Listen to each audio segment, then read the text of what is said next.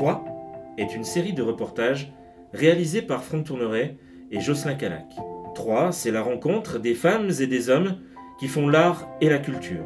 C'est un nouveau rendez-vous, dans un format original réunissant trois lectures qui se complètent. Un podcast, un film et un photoreportage. 3 est encore tout petit, et nous allons le faire grandir avec vous. Alexandra, bonjour, bienvenue dans 3. On est sur le quatrième épisode et euh, on te souhaite la bienvenue. Ben, Merci beaucoup, je suis ravie de faire cette émission. C'est très gentil à toi de nous recevoir aussi. Tu nous expliqueras dans quel lieu tu nous reçois justement. Et euh, bah, comme pour tous nos invités, la traditionnelle question, c'est euh, tout simplement de te dire, de te lancer dans un pitch de 3 minutes pour te présenter et bah, dire tout simplement à nos auditeurs, à ceux qui nous voient et qui nous écoutent, qui tu es. Eh bien, je suis Alexandra Maury, euh, je suis comédienne, je suis originaire de l'Aveyron, je suis née à Rodez et euh, j'ai fait toute ma scolarité ici. Euh, très tôt, j'ai compris que ma vie serait sur les planches. Je ne savais pas comment. Au début, j'ai fait de la danse et, et en fait, j'ai découvert vraiment le, théâtre au, au lycée et j'ai su que là était ma maison. Donc, j'ai décidé là en seconde que je serais comédienne, en sachant que ma famille n'est pas du tout dans le milieu de la culture, euh, que mes parents n'étaient pas foncièrement super ok avec ça, mais que je leur ai pas trop laissé le choix. J'ai eu de la chance d'avoir des parents qui m'ont accompagnée dans le sens où j'ai pu aller à Paris après. Après mon bac, je suis partie à Paris, j'y ai passé 11 ans. Euh, donc je me suis formée aussi bien en théorie qu'en pratique en théâtre, puisque j'ai fait une école de théâtre, euh, l'école de Chaillot à Paris, et, euh, et aussi la fac à Paris. J'ai fait une, j'ai une maîtrise d'études théâtrales. Alors, ça sert pas à grand chose, si ce n'est à avoir une bonne culture théâtrale, mais en vrai, si, c'est génial. Et euh, j'ai commencé à travailler à Paris, et pour des raisons personnelles, euh, je suis revenue dans le sud, à Montpellier. Et donc, ça fait 10 ans que je suis à Montpellier, et euh, je travaille pas mal. Donc, je suis très contente. C'est déjà en tous les cas pour nous quelque chose qui est assez croustillant parce qu'on a envie d'en savoir un petit peu plus justement sur bah, le fait que aujourd'hui tu te retrouves en dehors de Paris, donc plutôt en province avec euh, peut-être une trajectoire un petit peu différente euh, que ce que peut-être euh, d'autres comédiens espèrent, peut-être rester à Paris, etc. Donc tu nous expliqueras peut-être aussi le choix qui a fait que tu es revenu en province. Mais aujourd'hui, tu nous accueilles justement dans un lieu qui, je pense, forcément euh, euh, te correspond aussi encore, même si tu vis euh, peut-être ailleurs aujourd'hui. Mais raconte-nous un petit peu le lieu où on est. Ben, je suis dans la maison de mon enfance, la seule maison dans laquelle j'ai vécu jusqu'à mes 18 ans. C'est la maison de mes parents. Mes parents y vivent encore et, c'est une maison que j'aime beaucoup parce qu'elle est à la campagne et que, et que j'y ai vécu ben, tout, toute mon enfance, tous les bons souvenirs d'enfance. Et, c'est une maison qui, ouais, que j'adore parce qu'elle est au milieu des arbres et du vert, du vert aveyronné. j'adore. Il y a un verre à Vernet Ah oui, ah oui, il y a un vert parce qu'il est. Ce vert aveyronné est luxuriant, c'est. Il y a, il y a de la matière, l'herbe, les arbres, les feuilles sont vivants et. Et ouais, tout est vivant ici, j'adore. Donc, c'est, est-ce que c'est pour toi en fait aussi un lieu où euh, tu viens te ressourcer euh, Parce qu'aujourd'hui, tu, euh, tu vis plutôt euh, proche de l'Aveyron quand même ou Moi je suis à Montpellier, Montpellier en D'accord. ville, Ok. clairement en ville. Ah oui, donc je suis pas à la mer. Ouais, non, voilà, moi je suis vraiment en ville et, et j'adore ça, hein, mais c'est vrai que le, la nature est primordiale. Très bien. Je suppose que peut-être les prochains lieux où on va tourner avec Jocelyn, où on va photographier aussi, sont peut-être des lieux de nature, de verdure. Ouais. évidemment. Tu peux nous euh, déjà nous les pitcher un petit peu là où on Oui. va aller, nous en parler et surtout ce que ça représente pour toi, hein, bien entendu. Même si là déjà on entend euh, très bien que cette euh, couleur aveyronnaise euh, te, te plaît et te passionne et te ressource. Mais voilà, on va faire les curieux par avance pour nos auditeurs. Où est-ce que tu vas nous emmener? Alors on va aller dans deux lieux. On va aller au, à Caylus, qui est un lieu dit. Alors j'ai appris très récemment que c'était un lieu privé. Donc Ah ouais moi je pensais que c'était public. D'accord. Je pensais que tout le monde pouvait y aller puisque quand j'étais petite j'y allais tout le temps. Ouais. Et ben non, ça appartient à quelqu'un. Donc euh, je suis ravie parce que la personne m'a autorisé à y aller. Donc on peut y génial aller, parce que là j'allais te dire on va peut-être avoir un problème. non, il nous a autorisé. Il y a un point de vue magnifique sur, euh, sur la nature et euh, il y a des cailloux, c'est sublime. On est en hauteur, c'est c'est magique. Et ça fait très longtemps que j'y suis pas allée, donc je suis ravie d'y retourner. Et on va aller également à, plus près de l'eau, puisqu'on va aller à, à Bouissou. C'est un, c'est un petit coin à côté d'Agen d'Aveyron, qui appartient à Agen d'Aveyron. Et c'est le moulin de mes grands-parents. Très bien, tes parents ont eu un Mes grands-parents. Tes grands-parents, pardon. Ouais.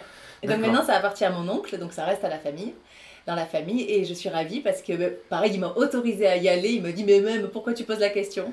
Et je suis ravie parce que c'est vraiment un endroit aussi qui est euh, où il y a beaucoup beaucoup beaucoup de souvenirs d'enfance qui est magique pour moi et euh, enfin vous verrez c'est magnifique et, et, et alors je vais un peu euh, plus loin dans les questions, mais peut-être en rapport aujourd'hui avec ton, ton, métier de comédienne.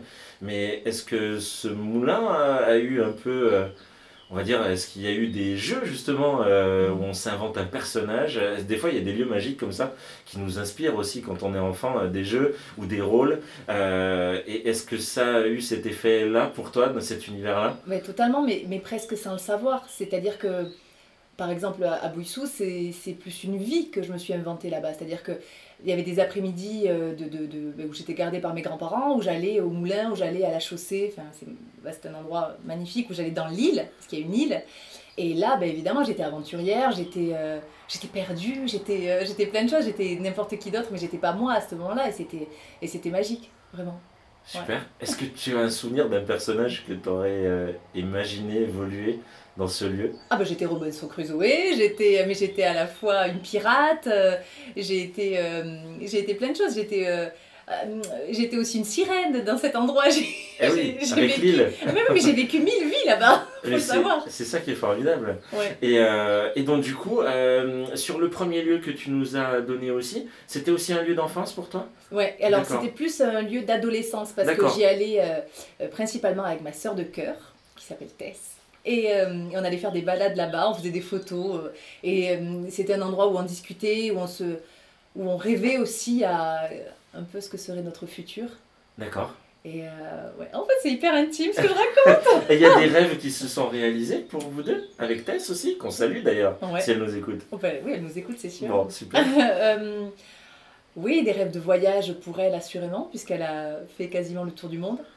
Et, euh, et, moi, je crois que déjà, je parlais de mon souhait d'être comédienne. Et ouais, effectivement, ouais. ouais. C'est chouette. Ouais. On a hâte, du coup, euh, d'y aller tout à l'heure. En attendant, on va continuer un petit peu notre échange euh, pour nos auditeurs. Et ce que, sur, sur, quoi je voudrais revenir, c'est justement, tout à l'heure, tu nous as dit, tu es parti sur Paris pour justement t'aguerrir, pour mm. aller sur les planches. 11 ans, tu nous as dit là mm. tout à l'heure. C'est une sacrée expérience. Euh, mais est-ce que pour toi, ça reste un parcours obligatoire? Est-ce que pour quelqu'un, euh, une jeune personne qui justement a les mêmes sensations que toi, qui se destine justement à vouloir jouer, euh, est-ce que c'est quelque chose que tu lui conseilles de ce passage-là? euh, parce que tout le monde, justement, euh, quand on a des interviews, quand on voit euh, des documentaires, etc., il y a ce fameux passage à mm. Paris pour le théâtre. Quel est ton regard là-dessus? Mon expérience fait que moi, c'était une évidence d'aller à Paris. Parce que à l'époque, à Rodez, il se passait rien. Même Toulouse n'était pas très attractif pour, de mon point de vue, parce que, je, pareil, je n'ai pas d'une famille issue de la culture, donc je ne savais pas s'il y avait quelque chose à Toulouse. Donc pour moi, c'était une évidence que j'allais partir à Paris. C'était une ville vraiment qui m'attirait beaucoup par rapport à toutes les possibilités. Et je pensais y rester tout le temps. Euh, moi, j'étais, je partais là-bas pour y vivre et pour y passer toute ma vie. La vie a fait que non, et tant mieux, ou, ouais, tant mieux, c'est chouette. Après, est-ce qu'aujourd'hui, en 2021, je conseillerais à quelqu'un de forcément partir à Paris? Je ne sais pas. Parce que, parce que la vie est tellement différente, même d'un point de vue de la culture. C'est-à-dire que euh, les médias sont différents, on ne travaille pas du tout pareil, tout dépend de ce qu'on souhaite. Moi, ce que je peux dire à quelqu'un qui a envie de faire du théâtre, c'est de faire une école, une école publique, une grande école, euh, de tenter les écoles comme Strasbourg, euh, Lyon, euh, Paris, même Bordeaux, il y en a une en Bretagne. Enfin voilà, même à Cannes, Toulouse, même Montpellier. Il faut faire une grande école, il faut se confronter à des univers différents aussi. Et en plus, parce que je crois que dans les écoles, on rencontre des, des, familles de théâtre qui après peuvent, peuvent. Après, on peut travailler avec les gens qu'on rencontre dans les écoles. Et ça, c'est une grande richesse. Je pense que D'autant plus parce qu'il y a plein de gens qui veulent aujourd'hui travailler, euh, qui veulent être vus avec les, avec les réseaux sociaux, euh, TikTok et tout, enfin influenceurs, euh, TikTokers, tout ça. Moi je pense que, après je pense que ce sont des métiers différents, mais plus on, plus on a un bagage d'école, plus on est riche aussi de, de, connaissances et de culture, et je pense que c'est primordial. Est-ce que tu penses que justement avec l'évolution aussi, hein, comme tu le disais, de, de du média, mm. de la starification des, euh, des, des, personnalités, etc., est-ce que du coup, euh, faire une école aujourd'hui, avant de penser à Paris, c'est plutôt un choix d'abord par rapport à ce que l'on est ou ce que l'on ressent? Quand tu parlais de famille, d'aller trouver une famille de théâtre, etc., est-ce que maintenant, du coup, on ne pourrait pas imaginer que ce choix, il doit être fait aussi en fonction de sa personnalité, de ses attentes, et donc, du coup, aussi de l'expérience que l'on a et de ce que l'on a envie de vivre? Oui, il y, a de ça, il y a aussi... Mais après, c'est compliqué quand on... Quand... Moi, je suis partie à 19 ans à Paris, on se cherche encore à cet âge-là, on ne sait pas du tout, mais aujourd'hui, euh, euh, l'image est tellement omniprésente que euh, ce sont des jeunes qui se connaissent beaucoup plus. Moi, je sais que j'ai mis longtemps à apprivoiser mon image euh, ou ma, ma, voix. La voix, oui. Euh, on met plus de temps, enfin, de ma génération, on mettait plus de temps. Ça y est, je suis vieille. On mettait plus de temps à apprivoiser. Aujourd'hui, ils savent très bien comment se positionner pour faire des belles photos, pour être bien dans le bon angle et tout. Et, même pour s'entendre, ils se connaissent mieux vocalement. Mais ce, que, ce, qui, ce qui me semble important, c'est que même si on se cherche, voilà, se poser la question qu'est-ce que je veux? Est-ce que je veux être célèbre?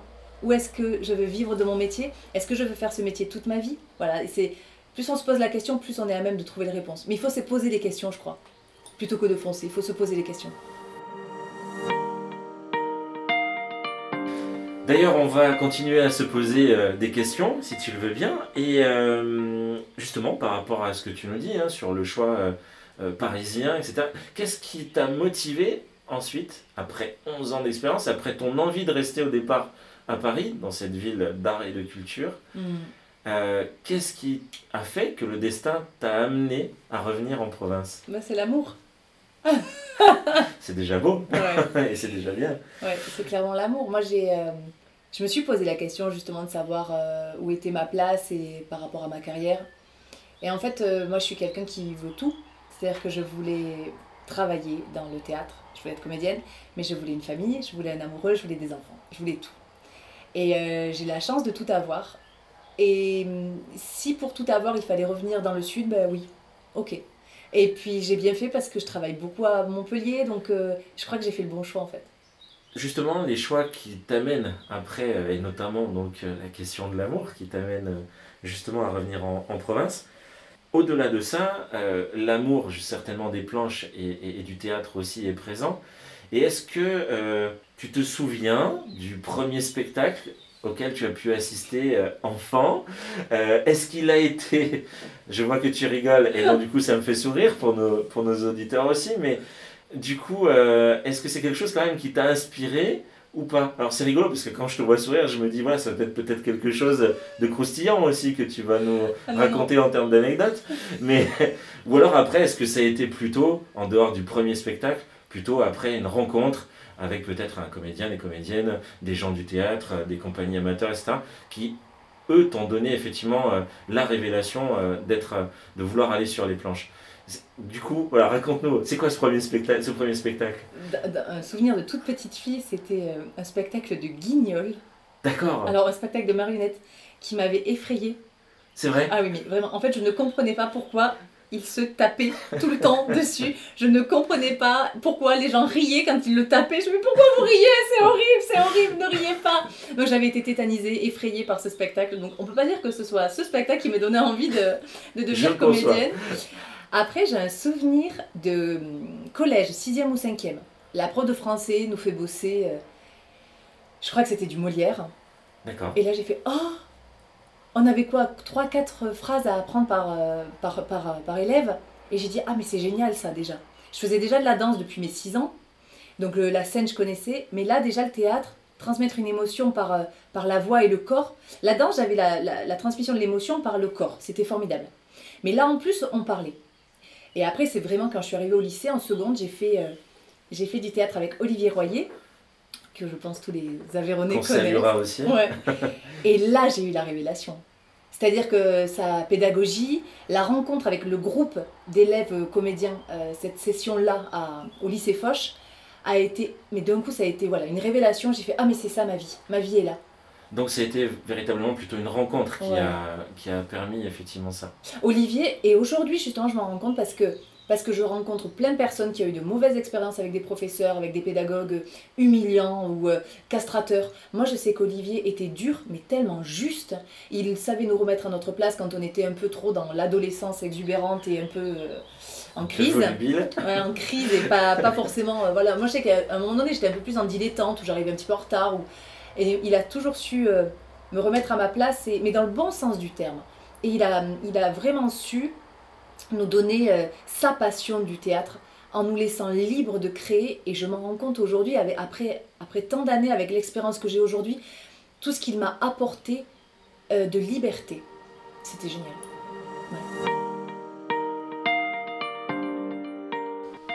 Tu parlais de Molière, euh, et donc ta prof de français, c'est ça, hein, qui vous a fait apprendre. Au collège. Tu te souviendrais de, de quelques citations ou quelques la phrase que tu avais peut-être apprise Non, ou, je, je, non, souviens pas de la pièce, par exemple, ou ce genre de choses. Est-ce qu'il y a comme ça, par contre, euh, d'un auteur peut-être que tu aurais découvert, euh, où, tu as une phrase qui te revient souvent quand tu vas pour, euh, pour jouer ou aller sur les planches? Est-ce qu'il y a quelque chose qui, qui revient, voilà, un texte, une petite citation, qui fait que ça peut être un leitmotiv pour toi au quotidien ou quand tu vas jouer? Non, il n'y en a pas. Après, il y, y a des auteurs très inspirants c'est vrai que Shakespeare est. Euh, y a, voilà, l'écriture de Shakespeare est toujours euh, très inspirante. À chaque fois que je relis, soit des passages, soit des, soit des pièces que je relis régulièrement juste pour le plaisir, à chaque fois je me demande mais qu'est-ce que c'est bien écrit? Alors que c'est traduit déjà en français. Parce que je le lis pas en anglais, je le lis en français. Je oh là, c'est magnifique, ouais, ça c'est tellement juste, c'est tellement moderne. Et, mais même Molière, c'est pareil. Pardon. J'ai un ami metteur en scène qui a deux ans de ça a remonté l'avare. Et j'ai dit mais c'est d'une modernité ahurissante en fait. C'est alors que l'écriture est ancienne, mais non, tout est. il l'a monté de sorte que, sans changer le texte, hein, mais que tout était euh, moderne et juste et, euh, c'est génial. Est-ce que euh, justement dans l'approche que tu as maintenant avec l'expérience que tu as, les, le fait d'avoir justement joué sur les planches, est-ce qu'il y a un rôle pour lequel aujourd'hui alors, je ne vais pas te demander un top 3 comme c'est euh, euh, la mode aujourd'hui de dire le top 3, le top 5, le top 6, etc. Mais est-ce qu'il y a un rôle dans lequel tu as pris un, plaisir inouï à jouer? Et au contraire, peut-être après, un qui t'a demandé beaucoup d'efforts pour le jouer. Je ne dis pas qu'il t'a pas apporté du plaisir à la fin, mais quelquefois, il y a peut-être des rôles qui demandent un effort euh, supplémentaire. Donc du coup, peut-être celui qui t'a donné le plus de plaisir, et ceux qui t'ont peut-être le plus déformé. Peut-être que c'est le même. ben, parfois c'est le même, hein, j'avoue. Mais euh, non, il y a des rôles qui sont, euh, qui sont euh, marquants. Moi, je me rappelle avoir joué, alors j'étais toute jeune, on, avait fait un festival de théâtre à Rodez, j'avais 22 ans à peu près, on était tous dans la vingtaine, on était fous, fous de créer ça, mais c'était formidable, la, ville nous avait suivis, on était plein d'envie. Je jouais la marquise dans Lorenzaccio, donc c'était hyper intense, je me rappelle avoir, avoir eu beaucoup de beaucoup de. C'était très intense, ouais. Une grande intensité à le jouer, c'était magique. Plus récemment, parce qu'aujourd'hui je travaille plus dans la comédie, euh, oui, il y a des personnages dans la comédie qui sont très gratifiants aussi parce que parce qu'il y a un rapport au public qui est génial, parce que la, réponse est tout de suite là, quoi. C'est-à-dire que si le public aime, le public crie, et donc pouf, on a, on il y a, un retour immédiat. On a un retour immédiat. Et oui, ce que tu disais, c'était très juste, c'est-à-dire qu'il y a un rôle particulièrement aussi où j'ai eu autant de, de douleur que de joie à le jouer, c'est un seul en scène. Ça s'appelle Madame Magnon. Je joue une femme euh, préhistorique qui se réveille euh, là, aujourd'hui. Euh, elle a été congelée et elle se réveille et donc elle découvre le monde d'aujourd'hui alors qu'elle a 35 000 ans. Et ce spectacle, ce seul en scène a été d'une... J'ai beaucoup souffert en fait à le jouer parce que être seule sur scène, je me rends compte que c'est pas pour moi parce que tout le monde ne peut pas être seul sur scène. Il faut avoir, il faut avoir quelque chose. On me dit que je fais ça très bien, mais mais je n'arrive pas à y croire totalement parce que moi j'ai besoin des autres en fait pour, euh, pour être vraiment là. Et euh, alors on me dit oui mais c'est formidable, tous les applaudissements sont pour toi, toutes les émotions sont pour toi. J'ai fait oui mais ça ne me suffit pas. Et euh, donc ça a été merveilleux parce que ce spectacle je l'ai porté parce que cette Madame Magnon je l'ai aimé, je lui ai donné corps et je lui ai donné vie et je l'ai aimé et je l'aime encore et encore très souvent parce que j'ai décidé de l'arrêter ce spectacle alors qu'il avait sa vie, il pouvait très bien continuer mais moi c'était trop de souffrance mais alors souffrance c'est un peu violent mais il y, avait il y a un peu de ça. C'est-à-dire que me consumait. Elle me consumait. Et donc j'ai décidé de lui dire au revoir. Euh, mais en même temps, voilà, c'était de la souffrance parce que, parce que j'étais consumée, mais énormément de, de bonheur parce que, parce que je lui ai donné vie et que elle était moi, j'étais elle et on s'est retrouvés. Je sais pas si c'est très clair. Si, si. En plus, ce que je ressens là dans, dans ce que tu euh, témoignes à travers ce, ce rôle-là, euh, c'est que au final, tu as besoin quand même d'avoir ce, ce jeu aussi avec les autres. Mm. Parce que on peut avoir la gratification, bien entendu, d'un public, des spectateurs qui sont là, comme tu dis, à la comédie, on voit de suite si ça réagit, si ça Mm. fait rire, etc.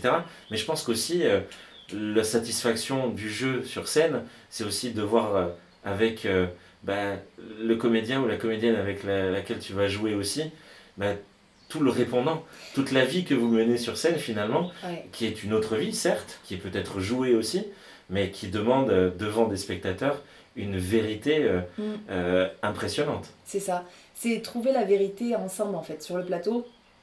C'est créer une vérité différente et être dans la sincérité à tous les moments pour ensemble avancer, pour donner le même spectacle. C'est-à-dire avoir l'idée de de- de- d'œuvrer ensemble en direction du public euh, pour le texte et en direction du public. Ou, euh, ou ouais, c'est ça. C'est ensemble en fait. Et euh, je, moi je sais que J'adore voir mes partenaires trouver des choses, même sur scène ou en répétition, trouver quelque chose qui moi va m'inspirer et ensemble on va créer encore mieux. hein. C'est comme ça que j'aime faire en fait. Tu as des inspirations, on va dire depuis, alors ça pourrait être depuis l'enfance, mais est-ce qu'aujourd'hui tu as des gens qui t'inspirent justement dans, dans la comédie, sur scène, au théâtre, peut-être même des gens avec qui tu as pu jouer hein, euh, Alors ce qui est, euh, c'est souvent des hommes en fait, parce qu'on est quand même dans une société où les, rôles sont plus riches pour les hommes, même si ça tend à changer. Euh, mais c'est vrai que moi, quand je vois un Al Pacino ou un Robert De Niro qui travaille, je suis scotchée.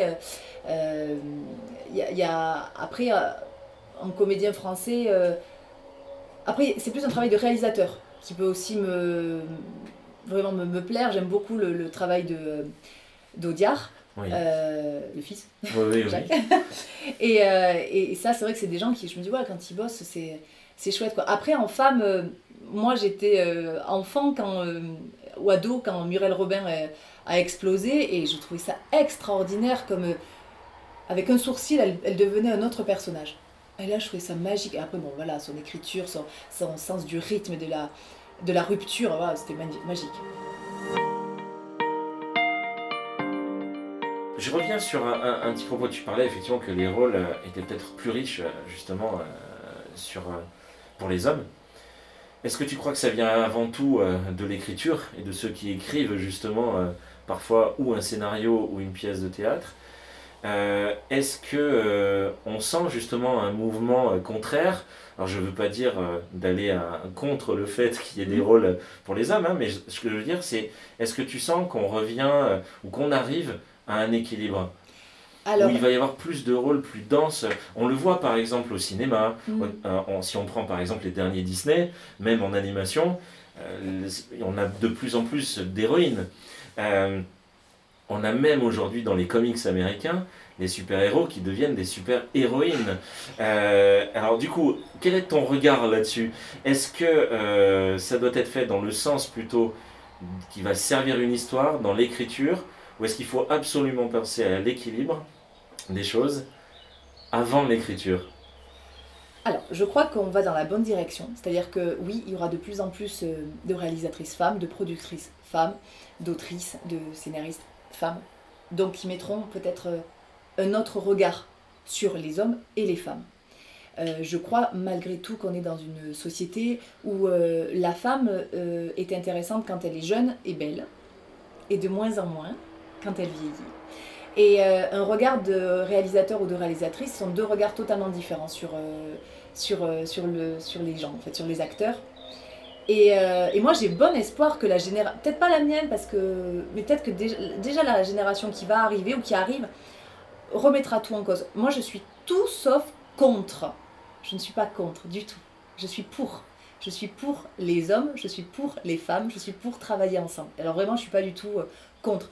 En revanche, je suis clairement féministe dans le sens où, pour moi, ce n'est pas un gros mot que de dire que euh, je souhaite que nous ayons des rôles, pour parler que de mon métier, euh, au moins aussi forts Moi, je veux jouer Dark Vador. Ouais, mais euh, oui. Euh, je, veux, je veux jouer des, des, des personnages qui, qui ont de la poigne, qui ont euh, des fragilités, mais des- de la force aussi. Et je ne voudrais pas être cantonnée tout le temps euh, à un rôle soit de gueularde, elle est hystérique, soit de euh, parce qu'elle est un peu costaud, euh, bah alors ça va être tel stéréotype. Non, voilà, je voudrais en fait qu'on sorte, mais, mais dans les deux, hein, je voudrais qu'on sorte des stéréotypes. Mais je crois qu'on y va. Je crois aussi. Et c'est tant mieux. Ouais. Justement, tu parlais de rôle fort. Est-ce qu'il y a quelque chose, euh, euh, une actrice peut-être dernièrement là, qui, euh, ou alors une réalisatrice, une autrice qui justement marque ce côté fort d'un personnage que tu pourrais peut-être même imaginer jouer Est-ce qu'il y a quelque chose comme ça qui t'a marqué dernièrement dans les, dans les dernières productions entre guillemets de culture, que ce soit au cinéma, à la télévision, dans les romans, au théâtre Bah, là, il me semble quand même que la- les dernières versions de Wonder Woman euh, étaient assez euh, claires euh, dans le côté égalitaire, ça me paraissait pas mal. Et après, il y a Céline Sciamma Oui. qui fait du beau boulot, je trouve. Euh, après le combat d'Adèle Haenel pour, euh, bah, pour la, la- la- la justice, que justice soit faite est, est remarquable parce qu'elle se met en danger malgré tout, malgré tout, hein, malgré Bien son sûr, statut de, il faut toujours quelqu'un qui prenne tout Ouais. ça sur les épaules, quelquefois. Exactement. Et après, j'aimerais bien que de plus en plus, aussi bien au théâtre qu'au cinéma, on écrive des, on écrive des histoires, qu'on mette des prénoms mixtes et qu'on voit. Est-ce que celui-là, ça peut pas être une fille? Est-ce que celui-là, ça peut pas être un homme? Et inversement. Pourquoi pas que des prénoms mixtes et puis après on voit? C'est une idée intéressante que tu soumets là. Merci en tous les cas pour euh, ces quelques précisions qui, euh, je pense, euh, feront écho à nos auditeurs et à nos auditrices. Alors quand on vit une vie de comédienne comme toi, riche, dense, avec plusieurs rôles, plusieurs vies, donc du coup comme tu disais Mm. tout à l'heure, et tu as commencé tôt, dans le fameux moulin où on ira tout à l'heure, euh, mille vies, tu nous as dit. Alors justement, c'est quand on vit une période comme celle que l'on a vécue, Ouais. avec des confinements successifs, avec la fermeture des théâtres, euh, ben, quand on est comédienne, comment on le vit tout ça? Euh, Moi, je me suis vraiment euh, mise à distance de mon métier. Très clairement, pour moi, c'était autre chose qui était en jeu. Euh, pour moi, c'était pas grave de pas travailler parce que parce qu'il y avait autre chose qui était en jeu et c'était euh, une pandémie. Donc, euh, tant pis. Je savais que ça allait reprendre un jour. Comment? Personne ne pouvait le savoir. On ne peut pas savoir aujourd'hui comment ça va se re- repartir en septembre, on ne sait pas. Mais moi, j'ai regardé pousser les fleurs. Tu as profité du temps aussi. Mais moi, j'ai vraiment regardé pousser les fleurs. J'ai, je me suis réapproprié euh, la ville différemment. Et je crois que pour bien, euh, pour bien nourrir son théâtre, il faut bien vivre à côté. C'est-à-dire que pour nourrir la comédienne que je suis, j'ai besoin de vivre à côté. Et ça m'a permis, euh, le premier confinement, tout du moins, a vraiment permis d'avoir une, une, belle, euh, une belle rencontre avec, euh, avec mes proches, avec mes voisins proches. Avec, euh, j'ai, eu, ben, j'ai renoué avec de, longues conversations téléphoniques avec des amies lointaines et, et voilà, avec qui j'ai pu à nouveau discuter. Je me suis évidemment, comme je pense beaucoup de personnes, beaucoup questionnée sur le sens de la vie. C'est peut-être un peu pompeux ce que je dis, mais c'est en tout cas comme ça que moi j'ai vraiment ressenti mon confinement et, et la période. J'ai de la chance d'avoir des gens avec qui je savais que j'allais retravailler. On dirait presque, euh, au contraire de d'autres qui auraient pu vivre ça comme euh, euh, une fin au lien social, Ah à la limite, tu as, toi, utilisé ce temps-là pour mettre euh, un profit, à renouer, comme tu disais, Mm. peut-être même avec des personnes que tu n'avais peut-être pas vues depuis longtemps, et de leur reparler, ça a permis de retisser euh, justement ces liens-là. Bah oui, parce que justement, étant donné que je travaille beaucoup, beaucoup, ben je me suis un peu perdue. Euh, pendant, ça fait 10 ans et on va dire que ouais, ça, fait ouais, ça fait quasiment 10 ans que je travaille beaucoup, beaucoup. Et, euh, et donc, oui, bah, ah, je, je dois le rappeler, je dois la rappeler, il faudrait qu'on se voit, il faudrait que. Oh, il faut... Et en fait, on oublie et la vie passe. Alors après, je, je fais plein de choses aussi. J'ai une famille, donc euh, je profite vraiment pleinement de ma famille. Mais, mais mes amis, c'est vrai que ça s'est distendu. Et le confinement a permis. cette année, entre parenthèses, en suspension, a permis aussi de. En tout cas pour moi, de, de voir ce qui était vraiment important à mes yeux et ce qui l'était moins. Mais euh, je pense que c'est euh, justement un ressenti là encore personnel. Les expériences sont pas les mêmes, effectivement pour tout le monde, mais ça permet aussi de voir autre chose, mm. d'entendre autre chose. Et je pense que ton témoignage n'est pas isolé et permet aussi d'entendre le fait que ça a permis pour certains justement de retrouver peut-être aussi un équilibre, de renouer mm. des liens, etc. Mais ce confinement, il a aussi fait naître euh, dans le milieu euh, aujourd'hui du numérique et de la culture, notamment euh, un engouement pour les livres audio. Et je me suis entendu dire que tu prêtais ta voix, toi aussi, pour du livre audio. Mm. Est-ce que cette période-là, tu l'as mise à profit aussi pour ça Ou est-ce que ça t'a permis, toi, de pouvoir continuer quand même aussi à jouer un rôle, euh, à euh, être la voix d'un auteur, euh, d'une autrice? Explique-nous un petit peu si tu vois comment tu vois les choses à ce niveau-là, au niveau du livre audio. Alors au tout début, donc dans le tout premier confinement, c'est vrai que pendant deux mois on n'a pas pu du tout travailler parce que tout était fermé, on ne savait pas. Après, c'est vrai que la, les livres audio, on a pu recommencer assez vite. Tout ce qui est même pour les voix publicitaires, ça on a pu rattaquer assez vite. moi, je, je ne suis pas auditrice de livres audio, parce que j'aime le papier, j'aime lire, mais par contre j'adore cet exercice, j'aime beaucoup. Je me dis que je parle à quelqu'un quand je travaille, quand j'enregistre des livres, et je me dis que hum, ce quelqu'un, peut-être que ça va lui faire du bien d'entendre euh, cette histoire, parce que je me dis que c'est peut-être quelqu'un qui est dans le métro, et qu'il hum, n'a pas forcément le temps de, lire, qu'il n'est pas bien concentré, mais par contre il peut rêver, écouter. Je me dis que c'est quelqu'un qui peut être en voiture dans les bouchons. Et je me dis que c'est quelqu'un qui ne voit plus assez bien pour pouvoir lire. Et, euh, et, ça me fait plaisir de me dire que ça lui fait ou que ça, que ça fait passer un bon moment. J'espère.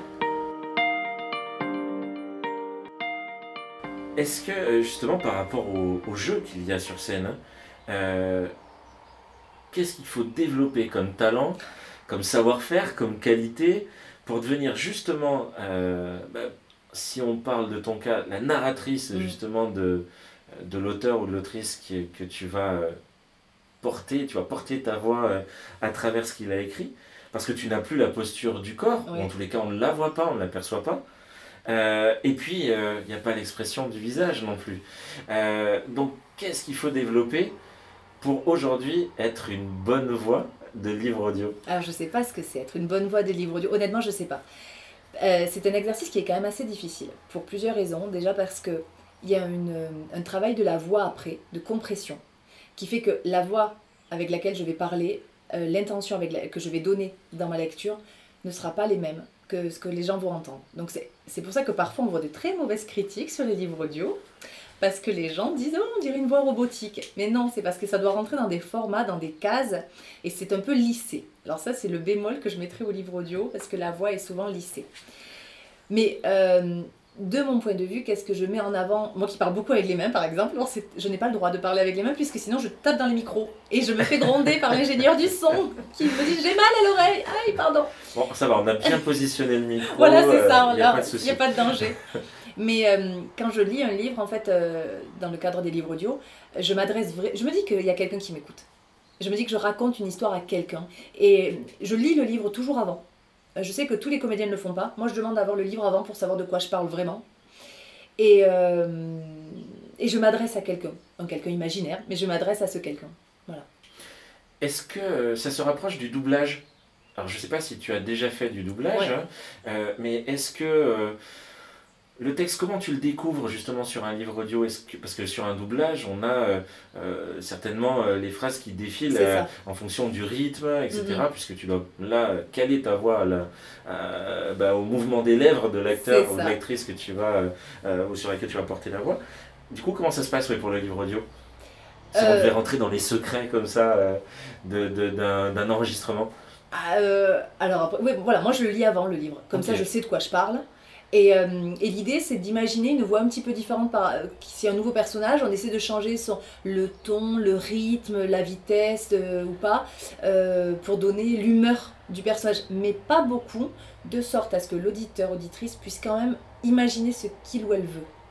C'est-à-dire qu'il faut raconter une histoire, mais sans mettre trop d'intention pour que la personne puisse être, puisse être libre de l'inventer elle-même.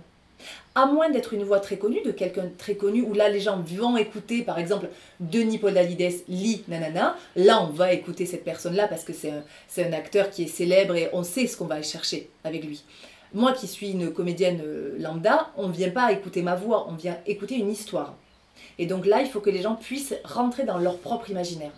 Donc il faut, faut donner de l'intention, mais pas trop. Il y a un juste milieu à, à, trouver. Comment se passe un casting pour un livre audio? C'est aussi compliqué ou euh, que d'aller euh, caster pour une pièce de théâtre ou une série ou un film? Euh, comment ça se passe pour le livre audio? Est-ce que pour les... Je vois en fait dernièrement certains articles qui sortent au Canada ou au Québec disant que voilà, ça devient pratiquement un enjeu pour la comédienne et le comédien aujourd'hui de pouvoir avoir sa voix sur un livre audio. Donc est-ce que les castings deviennent il y a de la concurrence, on va dire. Euh, et comment, en fait, tu le perçois, ce, moment-là? Mais Moi, je trouve ça plus dur. Le casting livre audio est, plus difficile parce que, justement, il n'y a que la voix. On peut défendre qu'avec sa voix. Donc, euh, mais ce qui se passe, c'est que moi, je travaille avec euh, une structure qui, donc, ils savent ce que je peux faire avec ma voix. Ils proposent au client et le client décide si c'est oui ou si c'est non. Voilà, ça s'arrête là, en fait. Et ben, j'ai pas j'ai pas ma, ma nature, j'ai pas mon corps, j'ai pas mes expressions pour me défendre, j'ai que ma voix. Et c'est comme ça. Mais ça fait partie de l'exercice. Un livre où on peut t'entendre? Euh, Alors, oui, il y en a plusieurs, oui. Euh, chez, j'ai le droit de parler de. Chez Audible, déjà. Je travaille pour Audible. Euh, et en fait, il y a. pardon. Rose éternelle. Je ne me rappelle plus du nom de l'autrice. Aïe aïe aïe. C'est une adaptation de La Belle et la Bête. D'accord. je me suis régalée. C'est 18 heures d'écoute. Voilà, donc euh, on peut passer un bon moment avec moi. Et sinon, il y a des livres de. Euh, par exemple, il y a Dans le cerveau de mon enfant qui parle voilà, de, l'enfant petit jusqu'à 6 ans. Il y a. Euh, qu'est-ce que j'ai fait d'autre? J'en ai fait plein. J'ai fait plein. On a assez parlé du livre audio, mais on sait qu'on te retrouvera de toute façon. que penses-tu du théâtre maintenant à la télévision? J'en pense qu'il faut que ce soit bien filmé. Euh, et j'ai vu récemment sur, euh, je crois, la chaîne La Culture Box, oui. j'ai vu euh, un d'eau qui était super bien filmé. Et je me suis dit, eh, c'est pas mal. Parce que c'est compliqué quand même, hein, non D'imaginer le théâtre à la bah oui, en vrai, c'est quand même fait pour être avec des spectateurs, avec des vrais gens. C'est ça. Le petit écran, du coup, fait une place au théâtre, à la télévision. Et est-ce que le petit écran, par contre, a fait une place à Alexandra Maury ah. ah bah, J'ai une petite expérience en, télé, ouais, j'ai fait quelques séries. Euh, j'ai fait K1, La Stagiaire, un petit bout dans Plus belle la vie, Demain nous appartient. Euh, voilà, j'ai fait quelques, quelques passages comme ça, c'était chouette. Ce sont des apparitions en fait, les rôles que tu avais? Oui. C'était pas des personnages qui euh, avaient des destination à être récurrents? Non, malheureusement non. Euh, moi j'adore faire ça, ça fait partie de mon métier, la, la série. Ce que j'aime bien dans la série, c'est qu'on on prend encore plus conscience qu'on fait partie d'un tout. C'est-à-dire qu'on est un des maillons de la chaîne et qu'on doit bien faire notre travail pour que les personnes autour puissent bien faire le leur. Et ça, ça me plaît beaucoup. C'est, et c'est une histoire en série aussi, sans vouloir faire de mm. jeu de mots, mais euh, euh, du coup, la, la relation qu'il y a effectivement dans le rôle que tu peux apporter pour un temps précis va amener euh, les autres acteurs qui restent et qui sont récurrents dans l'histoire, en fait, qui vont perdurer, continuer à faire vivre aux, spectateurs. Quelle est la série que tu as suivie justement avec passion et pour laquelle tu te serais imaginé dedans? Mais bon, t'as pas eu la chance d'y être. Mais Quelle serait cette série? Oh, il y en a plein. Mais là, euh, spontanément, j'irais Game of Thrones quand même. Ah, je m'y attendais. c'est vrai Oui. Et il y a un rôle particulier auquel tu aurais, euh, tu aurais euh, le, rôle de Game of Thrones, je sais pas moi. Non, ben Arya. Ah oui. Arya, quand même, ce rôle est. Oh mon dieu C'est. Ouais, c'est fort, c'est fort. Elle est, elle est classe, quoi. Elle nous manque un peu, non, la série? J'avoue. Et le cinéma? Et le, alors le cinéma, euh, quand vous voulez, je suis là, je suis prête, euh, je vieillis bien, il n'y a pas de souci. Euh, appelez-moi le cinéma. J'espère que tout le monde nous entendra auprès des réalisateurs et des producteurs. Est-ce que tu as justement trois coups de cœur artistiques ou culturel du moment Alors, que tu aimerais nous, partager, nous faire partager? Alors j'ai un coup de cœur, mais sans l'avoir vu, donc j'espère bien, parce que là les cinémas ont réouvert depuis pas très longtemps. J'aimerais bien aller voir euh, Garçon chiffon de Nicolas Maury, M-A-U-R-Y. pour la petite Euh, histoire là voilà. C'est pas le même. Euh, J'aimerais bien aller voir, je pense que c'est un super film, mais je l'ai pas vu. Euh, ensuite, euh, j'écoute pas mal Pomme, Oui, la chanteuse Pomme, que j'aime beaucoup. J'adore sa voix, j'adore sa. Allez, je le redis, son intensité. C'est un mot qui me, qui me va bien. Et, euh, et après, euh, alors j'ai vu, mais c'était il y a un peu plus longtemps, j'ai vu la série Viking. Pouh, je me suis régalée. D'ailleurs, il y a pour les fans de Game of Thrones et de Viking un sacré euh, challenge de savoir quelle était la meilleure série, puisque les deux se sont euh, arrêtés maintenant. Ouais. Et euh, c'est vrai qu'il y a un joli concours de savoir quelle était la meilleure des séries. Mais moi, Difficile à choisir, Non, hein. mais j'ai- non, je choisis pas. Je choisis pas, je veux pas choisir. Un rôle fort dans Viking qui t'a Ah a- bien qui sûr. t'a percuté à l'écran. Ah mais euh, Ragnar quoi. Oui. Mais que je veux jouer Ragnar. C'est-à-dire Voilà. que voilà, moi je veux jouer Ragnar. Ça là c'est euh, c'est typiquement ce, ce, ce- euh, voilà le charisme de cet acteur, c'était extraordinaire ce charisme. Il a- Waouh, même s'il a mal fini mais oh mais je spoil le truc. Non, on le sait pas. On sait pas, peut-être tu parlais de l'acteur. Oui, voilà. oui oui, voilà, on sait pas. On sait pas. sait pas. On sait pas. On arrive à la fin de 3. En tous les cas, on a passé, nous, un quatrième épisode. euh, bah, déjà, euh, j'allais dire, avec des moments agréables. Tu nous as emmenés dans plusieurs vies aussi. Et puis, certainement, euh, ça permet aussi à, notre, euh, public euh, de 3 de découvrir aussi le métier de comédienne autrement que celui qu'on a habituellement dans des interviews ou des reportages. on ne voit que la surface. Nous, on voulait en savoir un petit peu plus sur toi aussi, à faire découvrir Alexandra Maury auprès de, nos auditeurs et auditrices. Et avant de terminer, on conclut toujours avec un petit moment, euh, j'allais dire, euh, où tu, euh, même si je reste, hein, même si Jocelyn est toujours là pour filmer, de t'adresser à quelqu'un, d'adresser un message sans citer son nom. Ah. On veut pas faire de la mauvaise curiosité, donc on veut pas connaître le nom de la personne à qui tu vas t'adresser, mais on voudrait en connaître un petit peu Ah. la saveur et les quelques mots que tu vas y mettre. Et ça conclura du coup notre euh, quatrième épisode. C'est à toi Alexandra. Euh, bah là, je vais être un petit peu impudique, euh, puisque je vais dire merci à, à la personne que j'aime le plus au monde, et tant pis pour les autres. Merci à cette personne de d'avoir résisté, de ne pas être morte, carrément, voilà, j'ose le dire. J'ai, j'ai failli perdre la personne que j'aime le plus au monde il y a quelques jours, et je suis ravie de savoir qu'elle est, qu'elle est là, et qu'elle sera toujours là, parce qu'elle est immortelle à mes yeux, et, euh, et je voulais lui dire que je l'aime.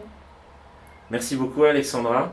J'espère qu'on se retrouvera peut-être avec des futures actualités. Tu n'hésiteras pas à nous communiquer tout ça Avec et nous on les partagera avec grand plaisir. Merci encore et à très bientôt sur 3. Merci. Ainsi se termine le quatrième épisode de 3. Franck et Jocelyn étaient avec Alexandra Maury et vous pouvez compléter ce podcast par le film et le photoreportage sur le site internet de 3. Merci de votre fidélité. Vous êtes nombreux à nous proposer de nouveaux invités. Cette première saison n'est donc pas prête de s'arrêter. 3 vous fera découvrir de nouvelles personnalités jusqu'à la fin de l'année. Continuez à soutenir 3 en vous abonnant en nombre à la newsletter et sur les réseaux. A très bientôt pour l'épisode 5.